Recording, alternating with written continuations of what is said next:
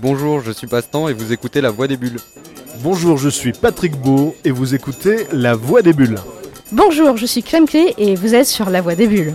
Bonjour, je suis Richard Di Martino et vous écoutez La Voix des Bulles.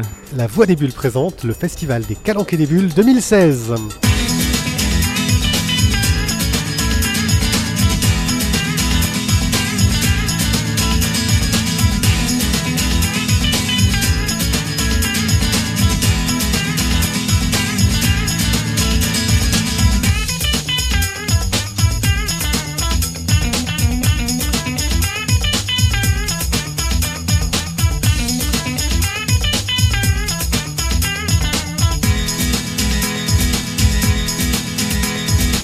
Sommes en terrasse sur le vieux port, il fait beau. Oh tu dis des calanques et des bulles et tu me parles du vieux port, c'est quoi ce bordel? Ouais, alors le festival cette année a changé d'endroit, maintenant on est à l'espace Marge, Bargemont, euh, vraiment en face du vieux port, à côté de la mairie. Et le parrain c'est Franck Margerin, donc c'est pas l'espace l'espace Margerin. Voilà, on est prêt à dire des conneries, on est prêt à enregistrer, on a posé notre matos, puis là on se prend un petit café tranquille. Euh, vos, vos petites attentes pour ce festival, les amis? Euh, Qu'ils construisent des fenêtres à l'intérieur de l'espace Bargemont. En fait, c'est la grosse différence, c'est le lieu. Pour l'instant, en tout cas, de ce qu'on a pu en voir. Et clairement, le lieu bah, est plus moderne, hein, mais c'est une salle euh, de conférence, d'exposition qui est en version souterraine. Alors forcément, par rapport à des calanques et des bulles, il nous manque le petit côté soleil, cigale, machin. On verra par contre, les espaces sont grands et c'est bien plus moderne. On pourra entendre les mouettes par contre. Ça on les entendait pas. Thio Bah en fait vu qu'il m'a appris ma, ma phrase, j'ai rien à dire. Mais le café est bon. Ok, bon bah on se retrouve, hein. on, va, on va aller faire un petit tour, euh, essayer de, de rencontrer des gens, vous faire un maximum euh, d'interviews et de rencontres euh, pour faire le meilleur compte rendu possible de ce festival. À tout à l'heure. Nous voici avec Pastan. Pastan, bonjour. Bonjour. Alors, petite question, ton actualité, on va commencer par là. Euh, ben, euh, pour l'instant, moi je suis euh, sur euh, pas mal de projets, mais pour l'instant c'est que travail, storyboard et, et voilà. Pas d'album perso, complet, scénario, dessin pour toi? Euh, dans la tête et dans ce que je fais, oui, mais pas encore de démarchage et rien de concret au niveau des éditeurs potentiels ou ce genre de choses. Difficile ou le projet n'est pas encore tout à fait finalisé? Euh, les deux. Ah, En ce qui concerne Anachronique, euh, on voit en vente un numéro qui date euh, du fin du trimestre dernier, euh, fin, fin de 2015 du moins, qui s'intitule C'est la fin. C'est la fin? Ah bah faut l'acheter du coup pour savoir. On peut pas en savoir gros plus Non, après, euh, le fanzine sous cette forme et de manière euh, et régulière euh, s'arrête. Parce que c'était un petit tremplin sympathique quand même pour les, petits projets perso, euh, avoir une forme de, vitrine. Quand on voit le, fonctionnement de Arg qui marche euh, plutôt bien, euh, on est sur quelque chose, je ne vais pas dire d'identique, mais on va dire qui pourrait se rapprocher aussi.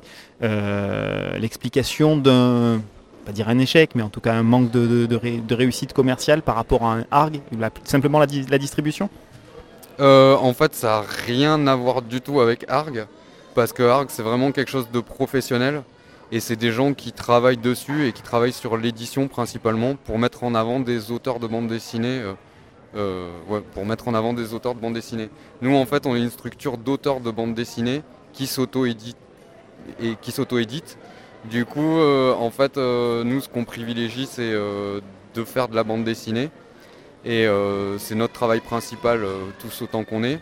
Et en fait, c'est- pas du tout un échec parce que justement, ça a été plutôt de se regrouper, d'échanger sur euh, nos, euh, nos compétences euh, mutuelles. Et tous, en fait, ou pour la plupart, on est, on est passé pro.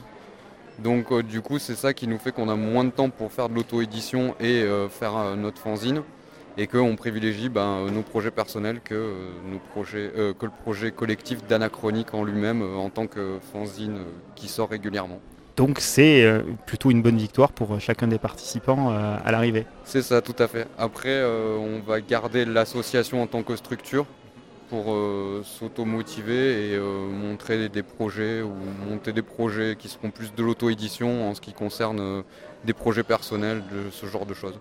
Après, on pourra aussi faire des, des, comment on dit, des recueils d'illustrations ou ce genre de choses qui seront plus des trucs de groupe. Donc on s'interdit rien pour le moment, mais euh, pour l'instant, euh, on garde la structure telle qu'elle est, mais le fanzine, euh, pour l'instant, c'est plutôt fini. quoi. Ok. En parallèle, j'ai déjà fait un parallèle volontaire avec Arc, deuxième parallèle avec le Zarm Atelier, euh, qui sert bien sûr d'émulation sur le même principe, euh, mais aussi de, rencontres. Et euh, plusieurs auteurs du, du Atelier travaillent ensemble, un sur le dessin, l'autre sur le scénario, etc. Euh, Est-ce qu'il y a des choses qui sont dans les bacs ou en, prévision sur le même principe avec une collaboration? Pour le moment, rien de très concret là-dessus. Après, c'est vrai que oui, on a tous des envies de faire des choses ensemble. Mais ou alors j'ai pas vent encore de choses qui se sont faites. Je sais qu'il y a aussi euh, pas mal d'auteurs qui, qui se sont refilés des projets, euh, quelqu'un qui pouvait pas faire un projet donc qui l'a refilé à l'autre, ce genre de choses. Mais des choses communes euh, pour le moment, euh, je, je- je ne suis pas au courant en tout cas. Toi, à titre personnel, une envie, à défaut d'avoir un projet, une envie de travailler avec quelqu'un de, du groupe Après, d'Anachronique? Si, en fait, moi je suis en train de bosser. euh, bah, du coup, c'est avec un des dessinateurs euh, d'Anachronique qui se trouve aussi être un des derniers qui vient d'arriver, qui se trouve aussi être mon frère. Et du coup, là, on est, on est en train de faire une bande dessinée euh, qui est un spin-off d'une série, euh, euh, d'une web série. D'accord. Du coup, on est en train de travailler là-dessus. Quelle web série? Euh, Ça s'appelle Odess. L'info est Et, donnée. euh, Tu peux nous en dire un peu plus? Odess, c'est une, une web série euh, plutôt médiévale euh, fantastique ou. Ouais, je sais pas comment dire ça. Euh, mais en fait, euh, c'est aussi un ancien dessinateur euh, d'Anachronique euh, qui, s'est- qui est à la base plus réalisateur que dessinateur et qui a lancé sa série depuis un an. Il doit y avoir 9, euh, ouais, je sais pas, 7-8 épisodes.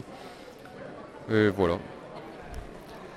Tu disais que tu faisais du storyboard, c'est-à-dire que maintenant tu es professionnel dans l'illustration.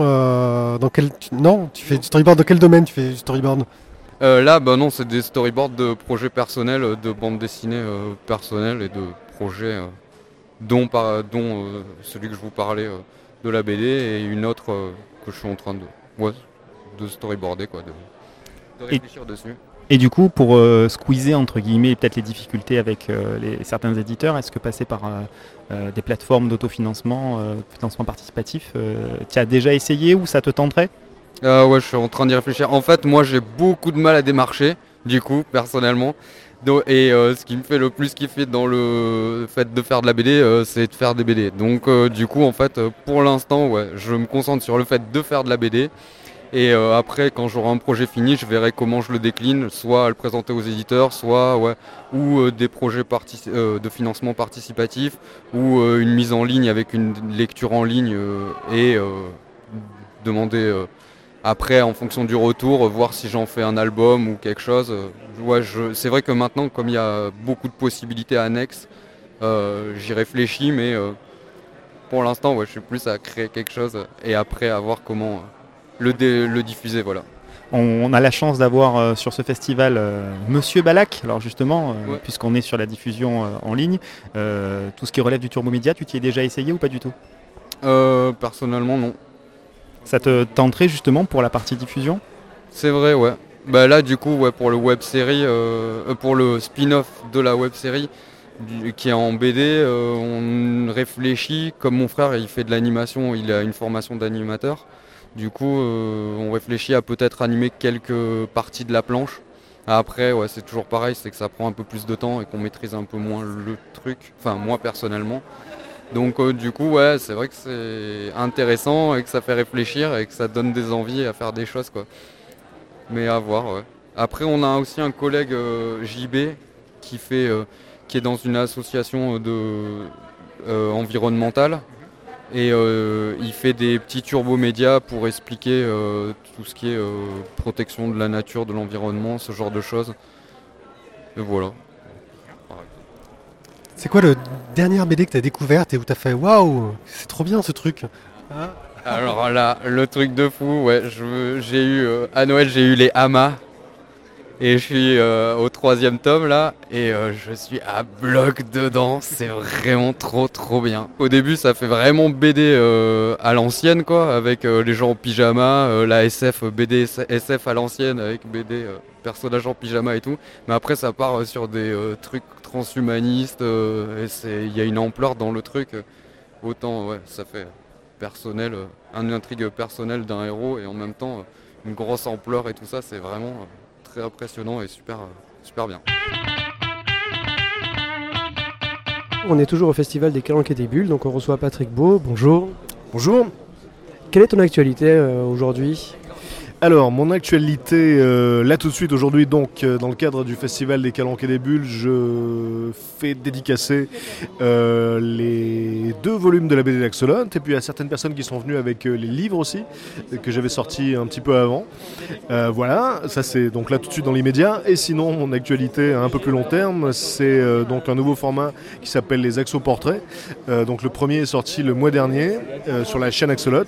Et le concept, c'est de raconter à chaque fois l'histoire d'une personne méconnue ou inconnue avec, euh, avec un destin extraordinaire. Et donc pour le premier épisode, c'était euh, euh, Elmer McCurdy, donc le, bandit embaumé qui était un gangster raté qui vivait aux États-Unis au début du XXe siècle, qui a jamais réussi à cambrioler quoi que ce soit et dont la véritable carrière a démarré après sa mort. Il s'est fait embaumer et il a traversé tous les États-Unis dans, dans différents freak shows, dans des musées de cire. Et euh, 60 ans après sa mort, tout le monde avait oublié que c'était c'était une vraie personne. Les gens croyaient que c'était une, statue de cire en fait. Et euh, j'en dis pas plus, hein, histoire que les gens aillent voir la, chute sur la chaîne. Et donc là, je suis en train de préparer euh, la suite qui sortira le, mois prochain. Et, juste, alors si, si, si, si je peux. Euh, si je peux parler de la veillée qui sort le, enfin pas qui sort, qui aura lieu le 3 mai. Donc c'est un événement euh, qu'on organise à Paris euh, au théâtre Tristan Bernard. Donc la, première édition c'était au mois de novembre dernier. Et le principe est un, peu similaire aux axoportraits. En fait, l'idée c'est de proposer à des gens de venir sur scène pour raconter des histoires vraies qu'elles ont vécues, donc des, his- des histoires extraordinaires de préférence. Et euh, donc voilà. Est-ce qu'au départ, quand tu as, as fait ta chaîne Axolot, est-ce que tu avais euh, l'ambition de, de les retrouver finalement, bande dessinée, qu'elles sortent euh, de cette façon-là Alors bah, en fait au départ euh, moi j'ai commencé par la radio dans les années 2000 ensuite euh, j'ai ouvert le blog d'Axolot en 2009 donc c'était d'abord un blog. Et à l'époque je pensais pas forcément que ce serait décliné sur, sur d'autres supports et puis le blog est devenu un livre le livre a été euh, adapté en bande dessinée et puis en 2013 euh, comme j'avais jamais fait de vidéo et que il me semblait qu'il n'y avait pas vraiment ce type de contenu euh, sur, euh, sur les chaînes YouTube francophones. J'ai décidé de décliner les histoires que je racontais en vidéo. Et puis, et puis voilà, ça, ça fait boule de neige. Et donc aujourd'hui, il y a divers, euh, divers projets en cours, puisque forcément, ça, ça, ouvre, euh, ça ouvre des tas de portes, le fait que ça marche plutôt pas mal. Et euh, donc voilà, c'était pas un plan au départ, mais j'aime bien diversifier mes activités, j'aime bien diversifier les supports, et donc j'en profite autant que je peux. Au niveau du, du choix des auteurs dans les Axolot, est-ce que tu as eu. euh, parce que bon, voilà, c'est des BD collectifs, c'est des, des albums collectifs. Est-ce que tu as eu un auteur que tu aurais aimé avoir en, en dessinateur et que tu n'as pas eu? Alors, euh, il se trouve que euh, dans le livre d'Axolot qui s'appelle euh, L'homme qui sauva le monde, donc qui est sorti en 2012, L'homme qui sauva le monde et autres sources d'étonnement, donc il y a sept dessinateurs qui sont dans le premier volume d'Axolot qui avaient participé pour dessiner les, les pages de chapitres, pour illustrer les pages de chapitres, notamment euh, Boulet, Marion Montaigne, euh, euh, Capu et Libon, euh, Adrien Méniel, et je vais sûrement en oublier. Et il y avait eu Manu Larsenet aussi, qui était lecteur de, du blog Axolot. Donc j'avais eu l'honneur voilà, d'avoir une illustration de Manu Larsenet. Et quand on a lancé le projet de BD, je lui ai évidemment proposé de participer. Et, euh, et il m'avait dit que lui euh, préférait, euh, préférait les, les- histoires écrites et qu'il avait, qu'il avait pas envie en fait de d'en faire une adaptation en BD, qu'il trouvait que les histoires se suffisaient à elles-mêmes euh, à l'écrit.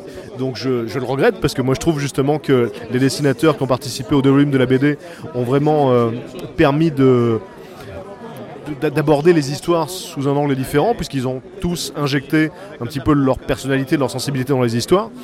Donc voilà, malheureusement je regrette, il n'a pas euh, pas, pas voulu participer au BD, mais j'aurais bien voulu. Tu leur as donné quelle liberté par rapport aux histoires justement? Est-ce que tu regardes derrière ce qu'ils ont fait, euh, les auteurs euh, Voilà, que- qu'est-ce qu'ils ont le droit de faire, qu'est-ce qu'ils n'ont pas le droit de faire?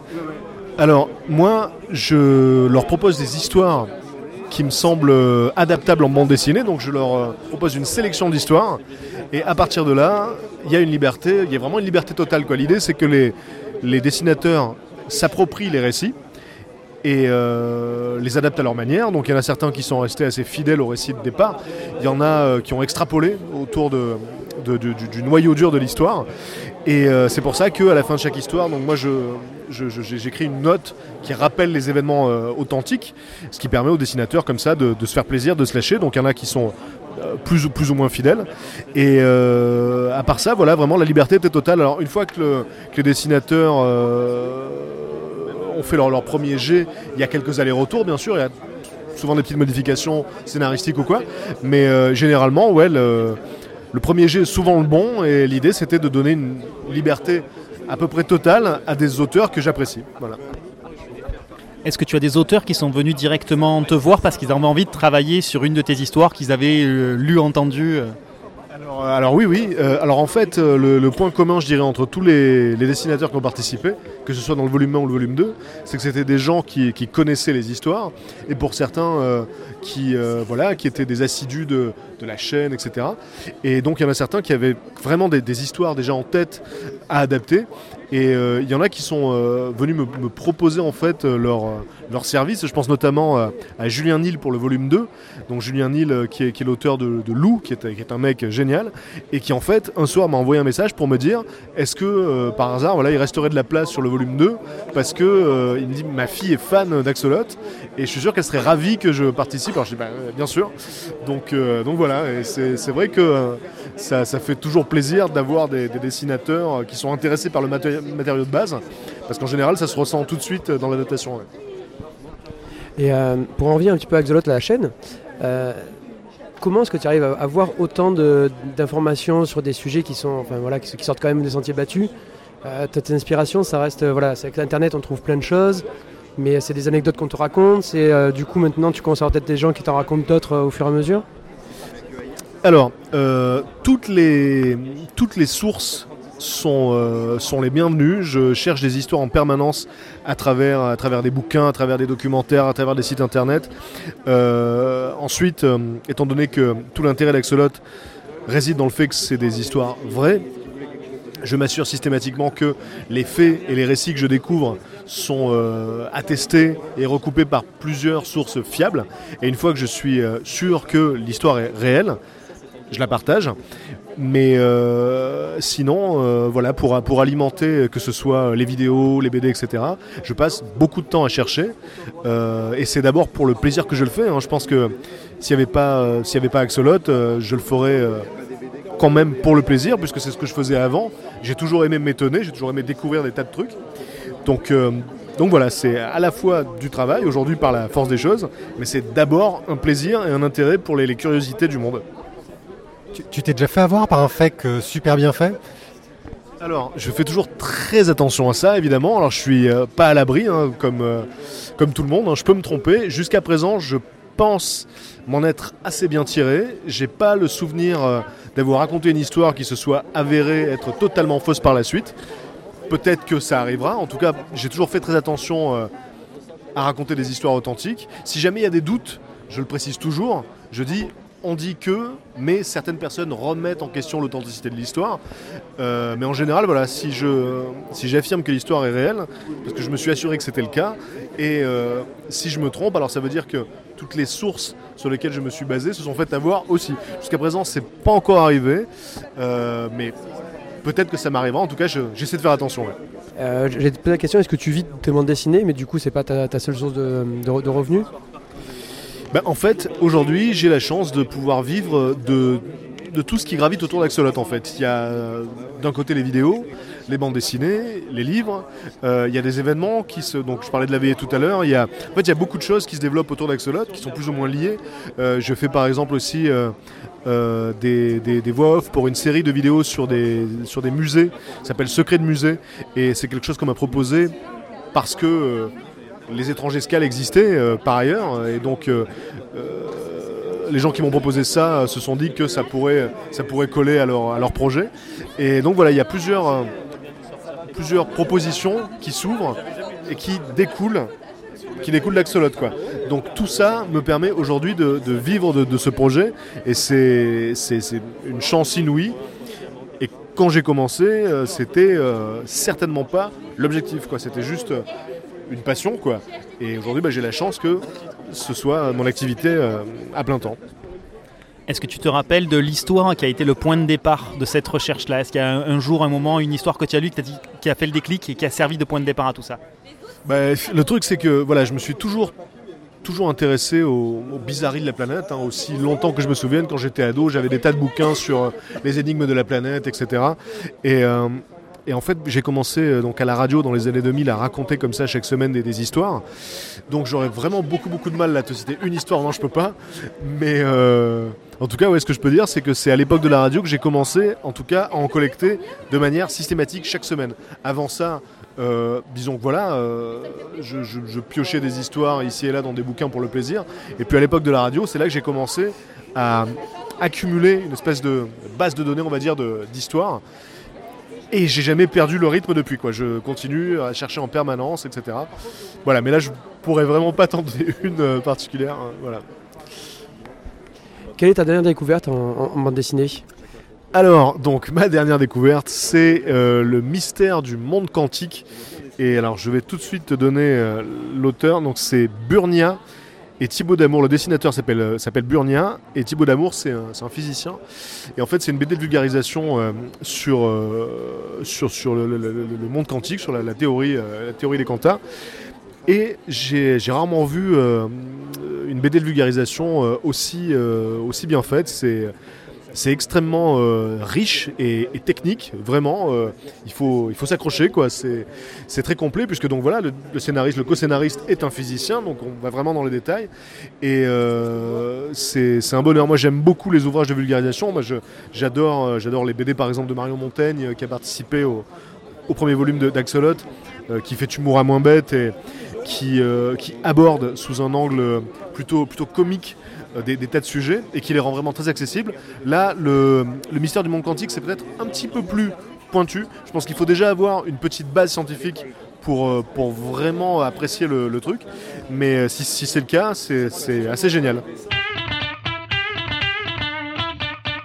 On ne peut pas faire un festival des calanques et des bulles sans interviewer l'association à l'ombre des bulles qui s'occupe du pôle comics et qui fait venir tous les ans euh, des auteurs qui travaillent pour le marché américain. Et nous sommes donc aujourd'hui avec Florian. Salut. Salut l'équipe. Alors euh, cette année, euh, beaucoup d'auteurs italiens. Euh, L'Italie, c'est plus facile de faire venir les gens ou... Est-ce qu'il y avait plus de variété au niveau des pays les autres années?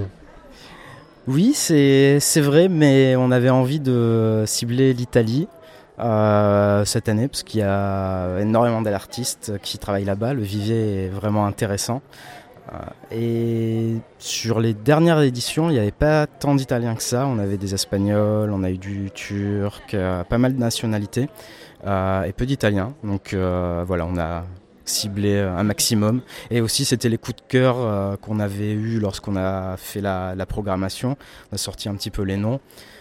On, on s'est rendu compte au final qu'on tournait autour à peu près du même pays, mais qu'importe la destination au final, tant que le talent euh, est présent. Vous avez aussi fait venir euh, Johnny Gins, donc, euh, qui est surtout connu en tant que coloriste, notamment pour Watchmen, mais qui a aussi ses propres séries euh, derrière. Euh, et pourtant, en ce moment, il y a un autre événement qui se passe en France euh, qui s'appelle la Paris Comic Expo. Euh, ça vous a pas posé des soucis justement pour votre programmation, qui est ce, ce gros événement autour de la BD américaine quand même? Alors, euh, pour être tout à fait honnête, euh, oui. Ça a été compliqué, très compliqué. Euh, on a eu quelques refus, car euh, les artistes étaient là-bas, euh, voire des désistements en milieu de programmation, car voilà, ils étaient appelés ailleurs et que bah, entre la PCE et surtout avec un éditeur qui demande à un artiste de venir et les calanques à Marseille, bah, l'artiste doit faire son choix euh, et se tourne en général vers celui qui le paye. Il y a du neuf euh, un peu autour de l'association à l'ombre des bulles au niveau de ce que vous avez fait cette année ou des, des projets à venir euh? Oui, on a, on est en train de travailler donc sur une dédicace, mais qui aura lieu à la fin de l'année, euh, avec un artiste assez connu euh, qui vient de l'autre côté de l'Atlantique. Je ne euh, vous dirai pas le nom pour euh, faire durer le plaisir. Euh, Mais voilà, c'est prévu pour la fin de l'année. C'est fait partie des gros événements pour nous.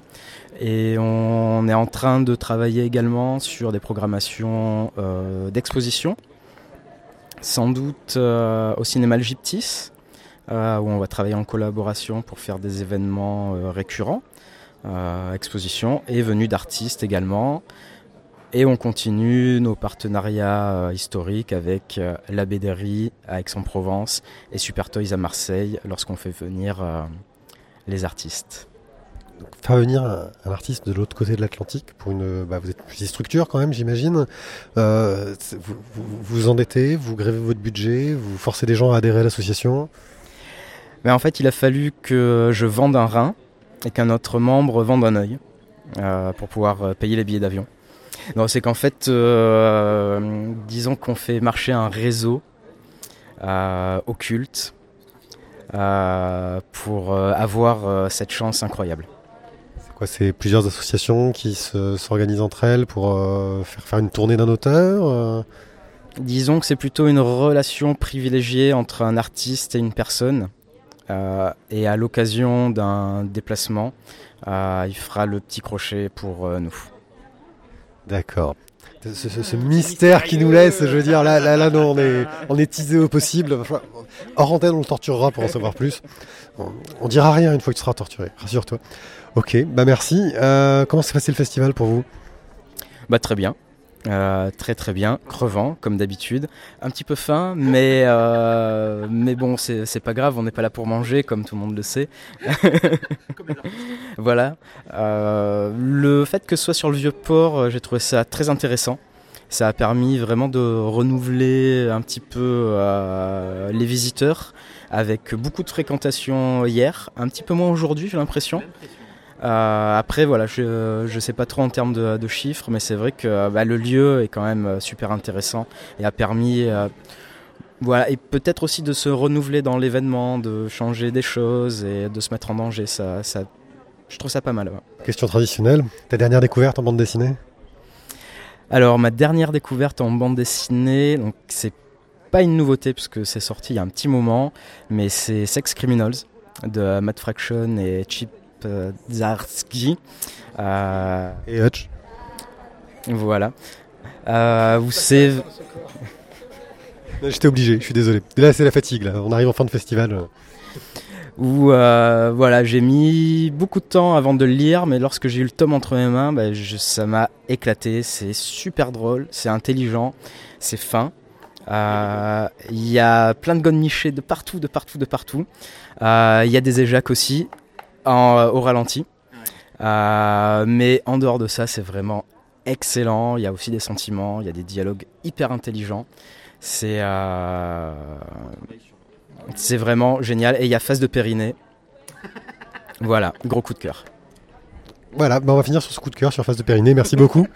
Avec plaisir.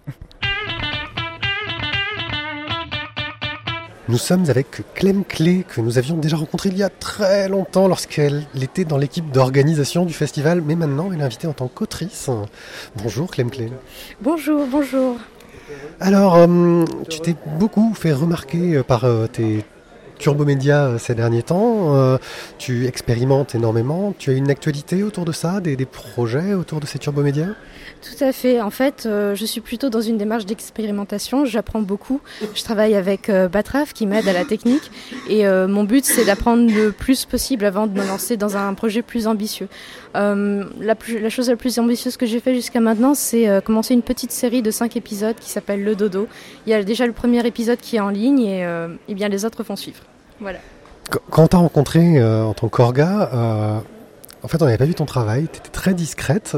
T'avais honte de ce que tu faisais à l'époque ou c'était de la timidité? Euh, C'était plus de la timidité que de la honte. Et puis c'est surtout que j'étais pas très assidue sur mon blog. Euh, je crois qu'il y a plusieurs mois qui, espacent chacun des posts. Donc euh, voilà, j'avais pas très envie de communiquer dessus parce que j'y étais pas à 100% de mon temps. J'étais plus dans mes études. Et étrangement, maintenant que je suis dans la vie active, j'ai plus de temps en fait pour, euh, pour dessiner. Voilà. Bah, Justement, euh, tu as commencé à lancer tes turbomédias et là d'un coup, bon, t'arrêtes pas de sortir des trucs, euh, il y, a- une activité très régulière. Euh, c'est le turbomédia qui t'a d'un coup euh, mis le pied à l'étrier je pense qu'il y a plusieurs choses. En fait, le fait d'être dans la vie active, maintenant j'ai des horaires un peu plus réguliers. J'ai des week-ends par exemple, donc ça c'est sympa. Le fait d'être un peu plus posé, je suis plus obligée de déménager tous les six mois, donc ça aussi c'est un peu du stress en moins. Et puis le fait de, de faire du turbomédia, en fait, c'est c'est vrai que c'est particulièrement excitant et en fait j'ai rencontré une communauté que je soupçonnais pas en fait sur le turbomédia euh, quand j'ai sorti Watching You je l'avais codé moi-même c'était un peu euh, euh, très artisanal en fait. Euh, J'avais fait avec mes petites mains en codant à peu près. ça marchait chez certains navigateurs et pas chez d'autres. Et là j'ai rencontré Batra qui m'a dit si tu veux je te donne un coup de main, on va faire ça bien. Et, en fait il y avait plein de gens qui s'y intéressaient et ça je savais pas. Je pensais que c'était quelque chose de plus confidentiel et, et à partir de là ça a été relayé et je me suis dit bon ben à partir de là je vais pas m'arrêter-. Donc euh, oui, tu t'es lancé dans le code alors que tu avais déjà des notions, c'est vraiment lancé à l'arrache sans rien y connaître? Hum, j'ai quelques notions en HTML, en CSS. Après, je suis partie par, euh, sur un éditeur HTML5 de la suite Adobe qui s'appelle euh, Edge Animate et donc qui m'aidait un peu à placer les éléments et moi je m'occupais juste du code JavaScript en fait. Euh, T'as complètement ab- abandonné la BD traditionnelle alors, juste avant de faire du Turbo Média, j'ai essayé de faire de la bande dessinée traditionnelle pour le Lanfeus Mag, euh, le magazine en fait de, de Soleil. Et euh, en fait, j'ai trouvé ça super dur, euh, méga dur. Il fallait faire des décors, il y avait plein de codes à connaître, etc. Et c'est là que je me suis rendu compte qu'en fait, à part dessiner, euh, je ne connaissais rien et qu'il fallait tout apprendre et qu'il y avait euh, plein de, choses à, à euh, comme culture de bande dessinée que j'avais pas forcément en fait. Je- moi je lis la bande dessinée surtout en tant que lectrice et que c'était un, œil particulier à acquérir et, Rémi qui Rémi Torregrossa qui, a invité aussi au festival m'a pris sous son aile pour, m'apprendre à bien dessiner et, euh, et je suis arrivée à faire cette bande dessinée. Mais euh, au dernier moment, je me suis dit en fait c'était tellement de souffrance que je pense que je vais m'arrêter là en fait pour la bande dessinée papier. J'avais l'impression que c'était trop de trop de travail en fait, pas assez de fun. Et moi, ce que je recherche en fait dans, dans le dessin, c'est plus euh, de m'amuser. Et en fait, c'est ce que m'apporte le, Turbo Media. Pour moi, c'est un jeu, c'est-à-dire qu'il y a des contraintes, il y a, des, il y a surtout beaucoup d'opportunités, et en fait, il suffit de les explorer. C'est ça que je trouve vraiment, vraiment sympa et, et qui me donne envie de, de continuer. Donc euh, voilà, plutôt, plutôt Turbo Media que bande dessinée et papier. Euh, Pourtant sur le Turbo Média, il y a encore tellement de trucs à inventer, de contraintes techniques euh, qu'il n'y a pas forcément dans le dessin traditionnel. C'est encore, euh, c'est ça peut aussi être de la souffrance. hein. Je, pense ne serait-ce que au code informatique. Oui, c'est ça. Alors pour le code informatique, moi j'ai la chance de travailler avec Batraf. D'ailleurs, tout le monde peut avoir la chance de travailler avec Batraf parce qu'il propose son aide gratuitement pour les projets non lucratifs.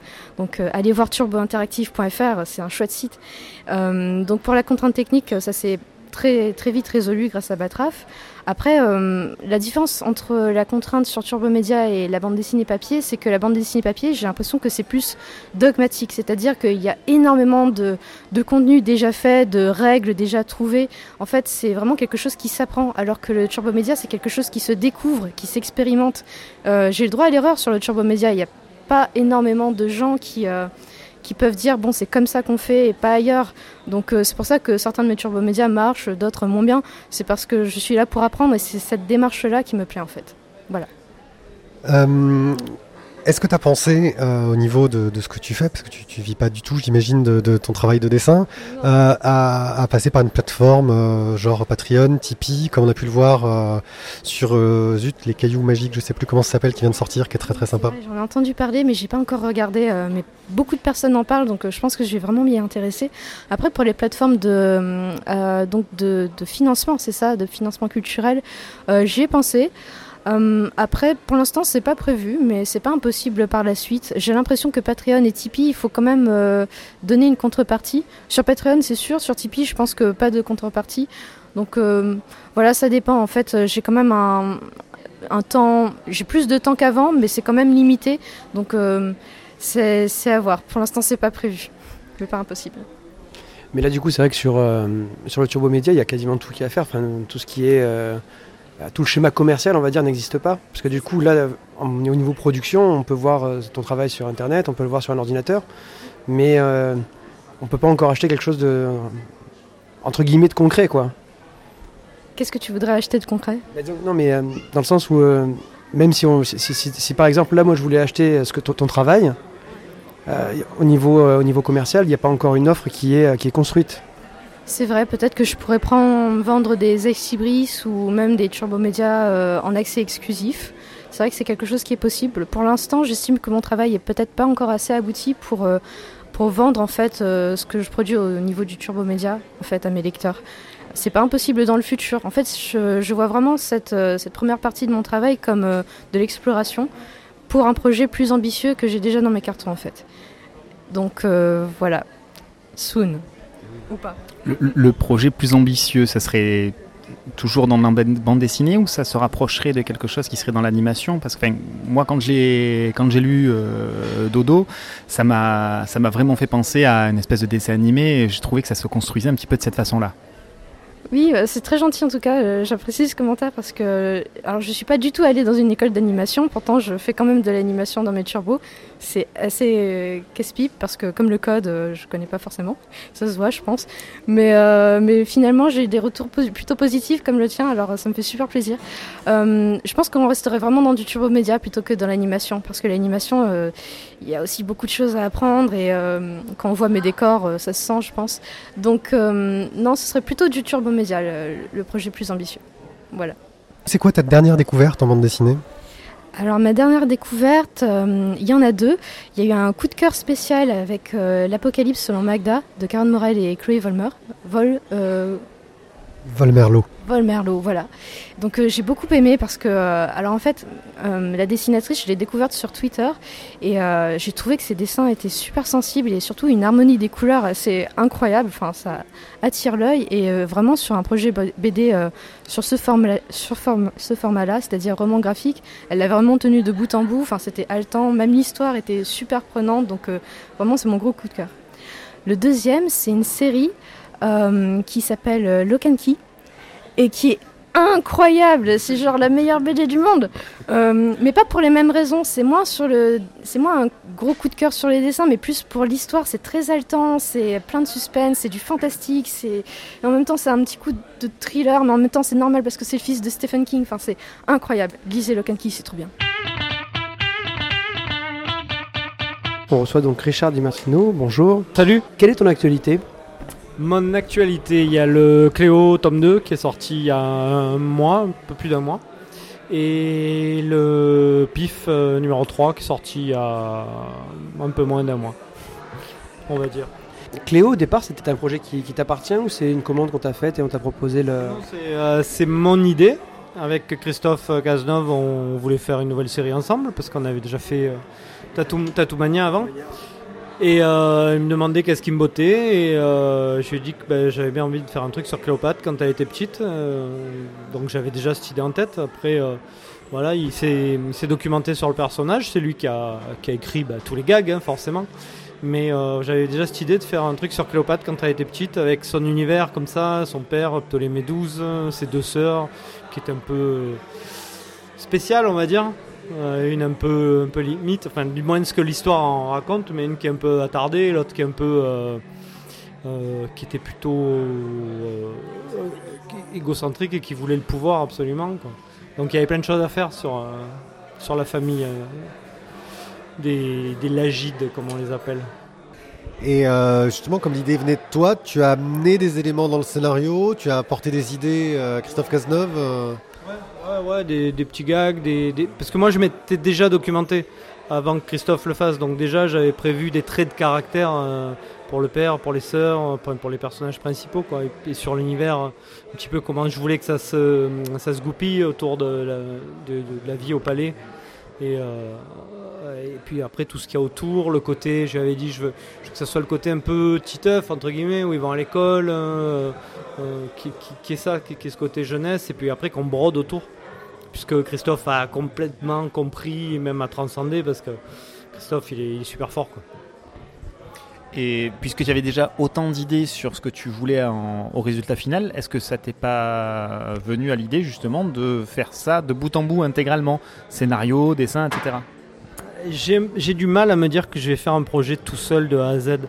Euh, je l'ai fait une fois pour Eddie Langoisse, qui est c'est un peu du freestyle quoi. C'est pas vraiment scénarisé, c'est presque un essai. Euh, là, je voulais que ce soit de la BD calibrée, grand public, jeunesse même.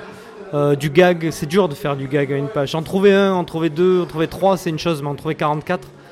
euh, et puis après, encore 44. euh, donc je préférais bosser avec Christophe. En plus, c'est lui qui me demandait à ce qu'on rebosse ensemble. Donc c'était vachement plus simple de faire ça. Euh, Il y a un côté éducatif dans, Cléo, euh, un peu pédagogique. Euh, apparemment, il y a une série, entre guillemets, une collection chez Bambou là-dessus. Il y a Napoléon qui est sorti, il y a d'autres séries sur le, sur le même sujet. Cette volonté éducative, elle était présente dès le départ dans ton projet ou c'est arrivé après pour avoir un côté collection? Non, c'était euh, vraiment mon idée de départ de ne dire aucune bêtise. D'ailleurs, on, a fait cautionner l'album par Virginie Jolitan, qui est une égyptologue euh, doctorante, euh, thésarde, enfin vraiment une sommité, parce qu'on voulait qu'il n'y ait pas une connerie de dite. Ok, on rigole, on, on extrapole des situations, on fait des gags, mais on ne donne pas d'informations fausses. Si après je me suis trompé sur un détail de costume ou quoi, c'est parce que j'ai pas pu faire mieux, mais je me suis documenté au maximum. On a essayé de dire des infos qui sont vraies. Enfin, tout ce qui est dedans, c'est vrai, quoi. À part des gags, des conneries, euh, le snack de kebab ou des trucs comme ça. On sait pas s'il y avait des kebabs à Alexandrie à cette époque-là. Mais non, non, on avait vraiment cette volonté euh, pédagogique et éducative. C'était, ça faisait partie presque du cahier des charges qu'on a présenté à Bambou. Et euh, à ce moment-là, chez Bambou, il y avait juste les petits mythos qui se passaient dans l'Antiquité, mais c'est plus c'est des dieux donc c'est moins euh, historique on va dire. Et euh, c'est après ça qu'Olivier Sulpice s'est dit mais tiens je pourrais créer une collection historique. Et c'est après ça qu'ils ont fait euh, le petit Louis XIV la guerre de Cent Ans là récemment Napoléon. Ça a découlé en fait de Cléo et du fait qu'ils avaient déjà les petits mythos que ça pouvait rentrer dans une collecte c'est-à-dire comme ils avaient déjà des collectes sport des collectes métiers c'est-à-dire on va faire une collecte histoire. Mais on est les les, ceux qui avons injecté l'idée au départ.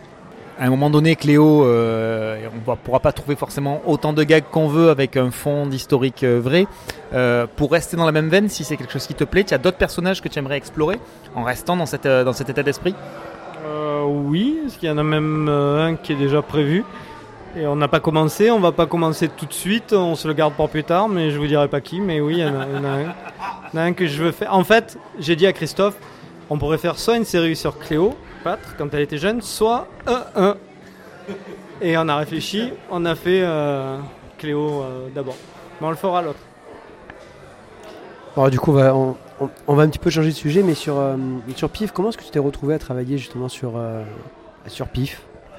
Alors, il, s'avère que hum, par hasard, un hasard complet, à peu près un an avant qu'il relance PIF, donc il y a deux ans, puisqu'il l'a relancé l'an dernier, j'avais discuté avec François Cortegiani.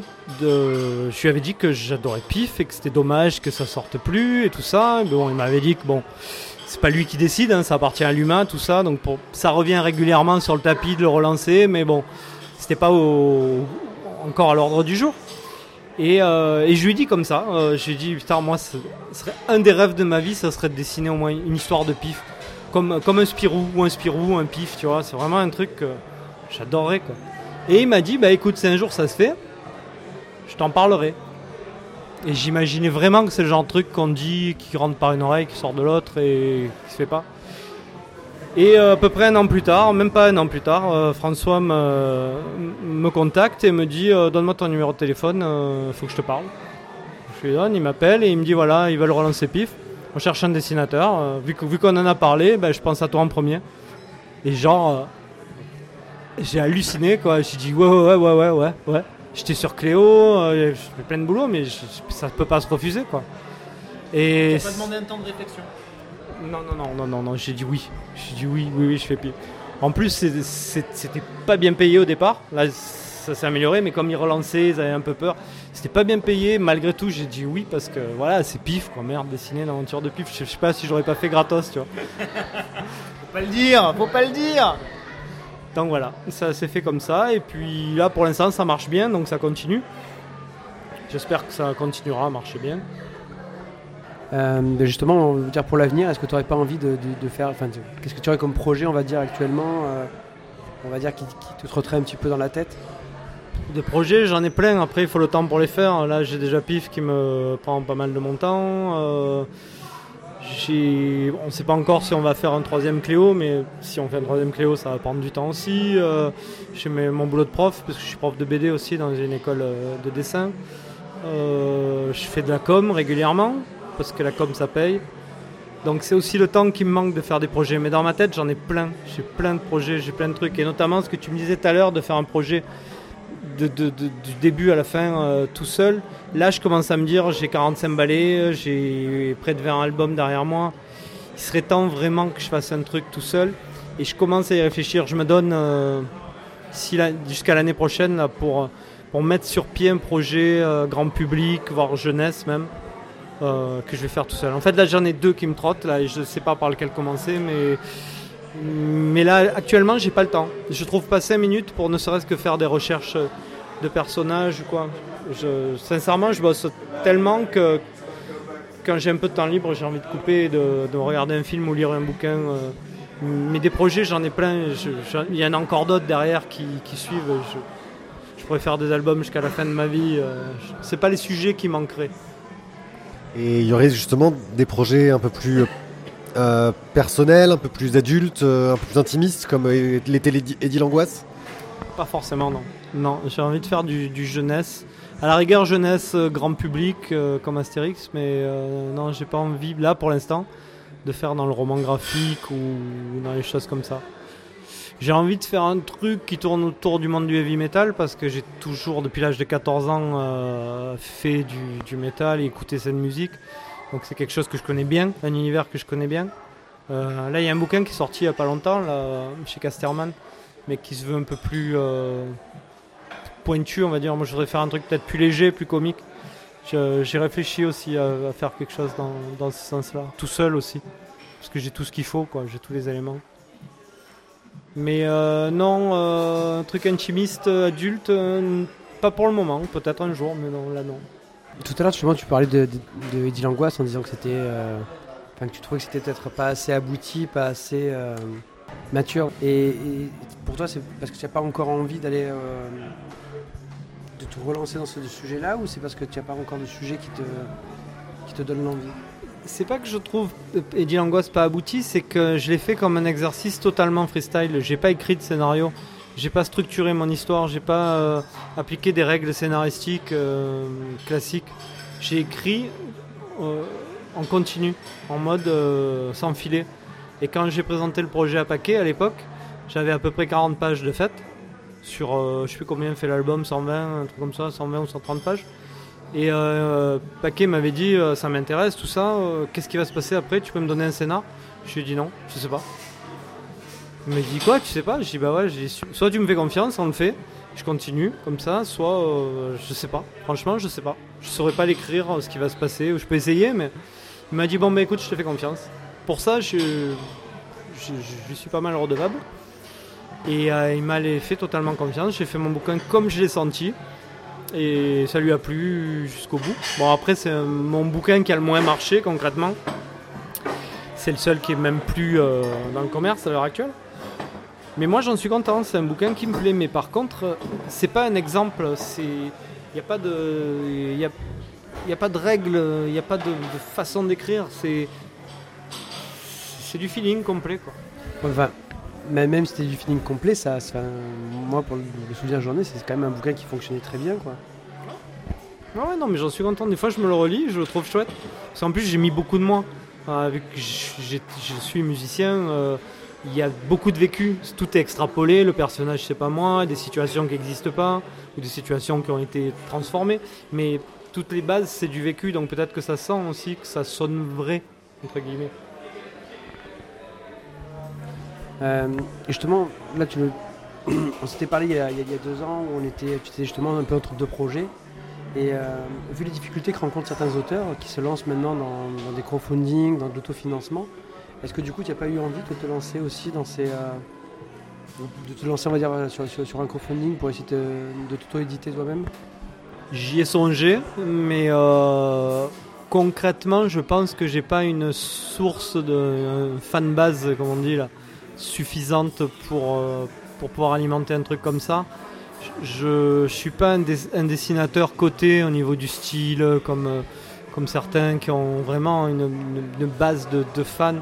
J'en parlais il n'y a pas très longtemps avec, euh, François Moretti, qui est un copain. Et euh, on parlait de ça et je lui disais, mais toi, tu as une vraie fan base. Tu as vraiment des gens qui sont fans de ton dessin. Même si dans l'absolu, ils vendent peut-être pas plus que moi en termes de vente pure. Mais moi, je, suis très grand public, c'est-à-dire j'ai pas des fans de moi, c'est des gens qui achètent ce genre de BD. Euh. C'est pareil pour Cazeneuve qui fait euh, plein de séries à succès. Euh, Cazeneuve en soi, c'est pas une star, mais c'est ces séries qui, qui, marchent bien et qui, touchent un public qui n'est pas un public de fans absolus. Donc non, je pense que ça serait casse-gueule de faire un, crowdfunding. Quelle est ta dernière, découverte en bande dessinée? Je suis en train de lire le dernier Peters, euh, L'odeur des garçons affamés, qui est. C'est. Euh... J'ai pas fini, j'ai commencé à le lire hier, hier soir, et c'est. Je l'ai acheté parce que c'est beau, parce que j'adore ce que fait Peters. Et je l'ai feuilleté, j'ai dit waouh, la grosse clacasse, euh, et le scénar est vachement intéressant, c'est vachement prenant. Je suis pas encore arrivé au bout, je sais pas. Peut-être que je serai déçu. Sinon, dernièrement, euh, en fait, je lis de moins en moins de BD depuis quelques années. Euh, peut-être peut-être une saturation générale, ou alors je me relis mes vieilleries. Euh, mes vieux Lucky Luke, mes vieux, mes vieux Spirou que j'ai lu 2000 fois, mes vieux pifs. parce qu'en plus, je me suis replongé dedans, j'ai récupéré chez mon père à cave tous mes pifs de quand j'étais gamin. Je me les relis. C'est mauvais, mais, mais c'est bon. Et déjà, du coup, tu parlais de Lucky Luke. Tu as, as lu le dernier euh, de Mathieu Bonhomme? Non, je veux pas le lire. Tu veux pas lire? Non, je, je veux même pas le voir. Je l'ai feuilleté vite fait, je veux pas. Bonhomme, il est très fort. J'ai plein de bouquins à lui, il est très fort. J'adore ce qu'il fait. Mais pour moi, on touche pas Lucky Luke. Ça me, ça le poil de voir ça. Il a fait un très beau western, mais euh, il y a un cowboy avec une chemise jaune et une, vesture noire. C'est pas Lucky Luke. Il y a, il y a un univers graphique qui est celui de Maurice. Pour moi, hein. pour moi, c'est soit on dessine comme Maurice, on fait du studio Maurice. C'est comme les Schtroumpfs, on va pas faire des Schtroumpfs réalistes. D'ailleurs, les films des Schtroumpfs, ils sont pourris parce qu'ils ont une espèce de poil là, je sais pas quoi, c'est dégueulasse. Et même si c'est très bien fait techniquement, pour moi, Lucky Luke, c'est Maurice. Maurice, c'est l'œuvre de sa vie, il a fait que ça. Euh, enfin, moi, Maurice fait partie des dieux comme euh, Franquin, comme Peyo, comme euh, Giraud peut pas faire ça. Quoi. Moi, je cautionne pas. Prochainement, dans le One Club. Il n'y a pas vraiment une tradition de bande dessinée adulte en langue arabe. Mais en numérique, le cul c'est mortel. Moi j'ai plein d'idées euh, justement en turbo média pour du cul et ça, ça marche trop bien. Que la salle de dédicace habituelle, ben, c'est devenu une salle de sport.